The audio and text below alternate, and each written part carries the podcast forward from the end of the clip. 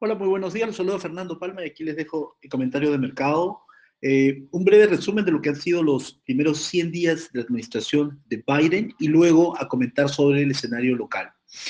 Básicamente, uno de los principales objetivos de la administración Biden era 100 eh, millones de primeras dosis de vacuna en los primeros 100 días y a la fecha se han, eh, ese número totaliza 237 millones, más del doble de las dosis, de las primeras dosis que efectivamente se había comprometido. De hecho, el, el Bloomberg Tracker muestra que le faltarían tres meses a los Estados Unidos para cubrir al 75% de la población, ese es el threshold que se comentan por el lado, por el lado médico. El crecimiento de la actividad económica sigue robusto, este es un, un, check de que, le va bastante bien a la administración Biden en los primeros 100 días, probablemente el crecimiento esté en, la base del 7%, pero podría haber inclusive algunas casas que están hablando de 8% eh, año completo comparado con el año anterior. Eh, también eh, es posible que, el, bueno, como, como, como gran logro también, eh, a, la primera semana, segunda semana de marzo, se tuvo el denominado American Rescue Plan por 1.8 trillions. Este probablemente va a ser el último paquete eh, contra los efectos em, nocivos de COVID, pero el paquete que se está discutiendo es el paquete de White House American Jobs Plan, que podría tener un monto de 2.7 trillions. Así que eh, Biden viene con mucha velocidad. Este paquete que acabamos de mencionar tiene una variedad de, eh, de inversiones en infraestructura, inversión pública en infraestructura, que va desde transporte, electricidad eh,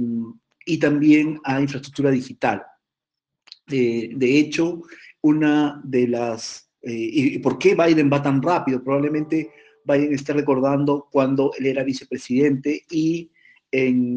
cuando, se tuvo, tuvieron los demócratas la denominada ola azul, es decir, control de, la Casa Blanca, la Cámara de Representantes y el Senado, allá por el año 2009-2010, eh, tuvieron elecciones de medio tiempo, midterm elections, y las terminaron perdiendo. Entonces, Biden sabe que está luchando contra las elecciones de midterm elections en el próximo año, en el 2022 al, cierre del 2022. Así que él está yendo con eh, una velocidad eh, rápida para que pueda darle tiempo de hacer todas sus reformas y las que no puedan entrar las va a hacer en los dos años de este primer término eh, en la administración Biden. el mercado está ahora en un tono, los activos financieros están en un tono de risk-off, ha habido una suerte de distanciamiento que está teniendo el presidente de la Reserva Federal, Robert Kaplan comentando de que sí es momento de hablar del tapering, ¿no? Eh, eh, Powell dijo en, la semana que no era un buen momento para hablar de tapering, pero ahora tenemos a un miembro de la Fed que dice que es un buen momento para hablar. No es el, no es el único, hemos tenido también eh, a lo largo del año otros miembros dissenters de la Fed comentando que es momento de hablar porque también se publicó hoy día la inflación, la inflación core Core PCE, que es, el, que es el número que mira la Fed, está en 1,83 en línea con el mercado, no hay ninguna novedad por ese lado, viene de 1.4 en la lectura anterior, aquí hay todo un efecto de base estadística comparable con el año anterior, o sea que había un rebote de la inflación, y eh, para que tengan una idea, con, los, con la tasa de desempleo actual, con el 1.8 de, de Core PCE, eh, la tasa eh, de política monetaria por la regla tradicional de Taylor debería ser 0,75, es decir, como si tuviéramos dos subidas de tasa bajo las condiciones actuales, pero las condiciones van a cambiar, entonces vamos a tener, vamos a tener más inflación y vamos a tener más tasa de inflación más baja, por lo tanto, la regla, eh, la tasa implícita por la regla de Taylor, sin ningún ajuste, tendría probablemente, se va a distanciar de la tasa que efectivamente esté mandando la Reserva Federal. Entonces, para la, primera subida de tasa hay mucho tiempo todavía por delante, 2000, será historia del 2023, pero te está indicando que las condiciones están mejorando, y eh, el tapering tiene que ser anunciado probablemente por la Fed entre agosto y fines de año para ser implementado durante el 2022.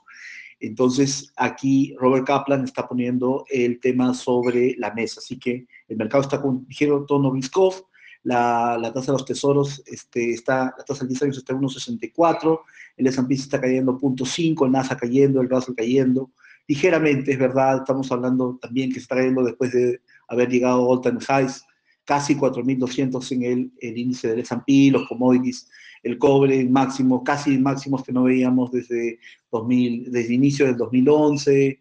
eh, igual, igual eh, en otros, otros commodities, por ejemplo, maíz, por encima de los niveles que veíamos desde 2013, en, en el, petróleo también corrigiendo un poco, pero tratando ya, testeando niveles previos de, de pandemia. Entonces,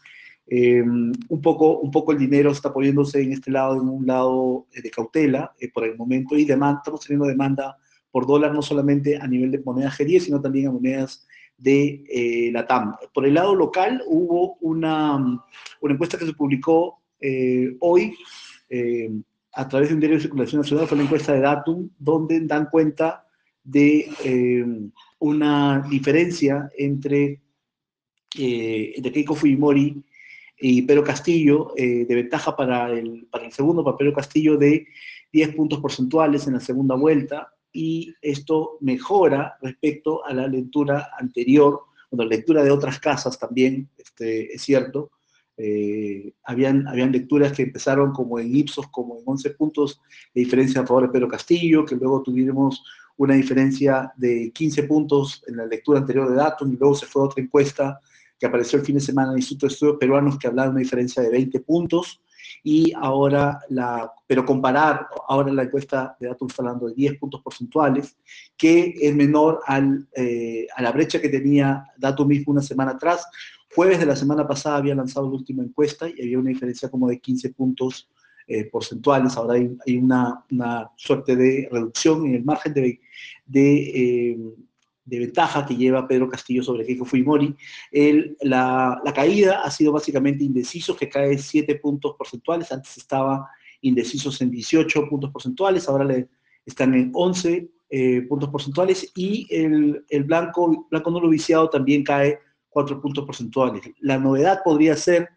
no solamente Keiko Fujimori sube de 26 a 34 de intención de voto, sino también sube eh, Pedro Castillo de 41 a 44, pero si lo miramos como margen de error, la, la encuesta tiene un margen de error de 2.8%, así que podría estar también de alguna forma eh, en el mismo lugar, está aparentemente no es significativo está, está, estos puntos extras que está recibiendo Pedro Castillo. Entonces, ese es un poco el, el, el, el dato que tenemos ahora, pero el mercado ya venía con el de alguna forma el rumor de que estos, de que la brecha entre Pedro Castillo y Kiko Fujimori se acortaba, así que esto, esto venía de ya el miércoles, jueves, y hoy día se, se confirma a través de esta publicación, a través de un diario nacional. Entonces ya el mercado lo ponía en precio y de hecho hoy día estamos viendo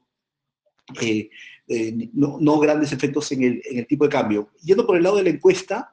eh, vale la pena mencionar, por ejemplo, eh, que en Lima creció eh, Fujimori a 50%, por ejemplo, desde un previo 34. En el sector AB,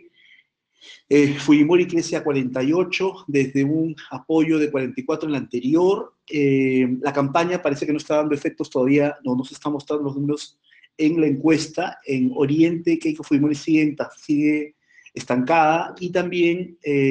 a Pedro Castillo igual algo estancado o cayendo en el norte, es que es precisamente los lugares donde Pedro Castillo hizo campaña, en Trujillo y Chiclayo, así que todavía no se están viendo los efectos en, en ninguno de los candidatos de estas campañas que están haciendo actualmente. Eh, Castillo está avanzando en centro eh, y sur, en ambos tiene 65% de la intención de voto, eh, en centro tenía previo 59 y pasa a 65, y en el sur pasa a 65, pero tenía en la lectura anterior 54, o sea, es las zonas donde mejora Castillo. Y, y, levemente cae, o digamos, está estancado en Lima, pero Castillo tiene 28%, la lectura anterior tendría 29%.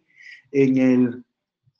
y en el sector AB está subiendo también Pedro Castillo a, a 30%, a 30 de intención de voto desde el previo 22. Eh, algo importante destacar Keiko Fujimori solo ganaba en el segmento AB a Pedro Castillo, pero ahora ya le está eh, también, eh,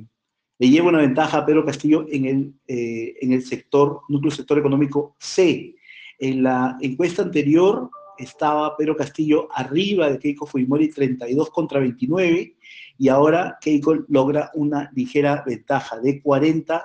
sobre 38 que tiene Pedro Castillo en el segmento C. Entonces, en el segmento A, B y en el segmento C gana, eh, gana intención de voto Keiko Fujimori a Pedro Castillo, pero en los segmentos D y E larga es la ventaja que tiene Pedro Castillo sobre Keiko Fujimori. Ayer específicamente eh, Keiko Fujimori anunció el ingreso al, equipo económico de Luis Carranza, eh, que fue eh, ex ministro de Economía, y también empezó a lanzar unos nuevos, unas nuevas, unas nuevas, unos nuevos ofrecimientos de campaña al sector emprendedor. le prometió cero impuestos en los dos primeros años, 40% de las compras estatales podrían ir para el sector VIPE y también habló de un programa de crédito Volver a Empezar. Entonces, básicamente son ofrecimientos ya concretos, no solamente basar su campaña en una serie de eh, el, el, antivoto que podría tener el otro candidato. Entonces, eh, en, respecto al tipo de cambio, estamos en, el, en, el, rango que hubo después de la encuesta de la primera vuelta, es decir, estamos con, nos hemos quedado en la parte, parte, parte baja del rango, estamos una figura desde este nuevo rango y arriba tenemos seis figuras arriba. La próxima encuesta vamos a tenerla probablemente en el fin de semana. No vemos que vaya a haber nuevas novedades, que probablemente los números salgan estadísticamente muy similares a este número que ya tenemos de la encuestadora Dato. Eso es todo por mi lado, que les vaya muy bien. Un saludo.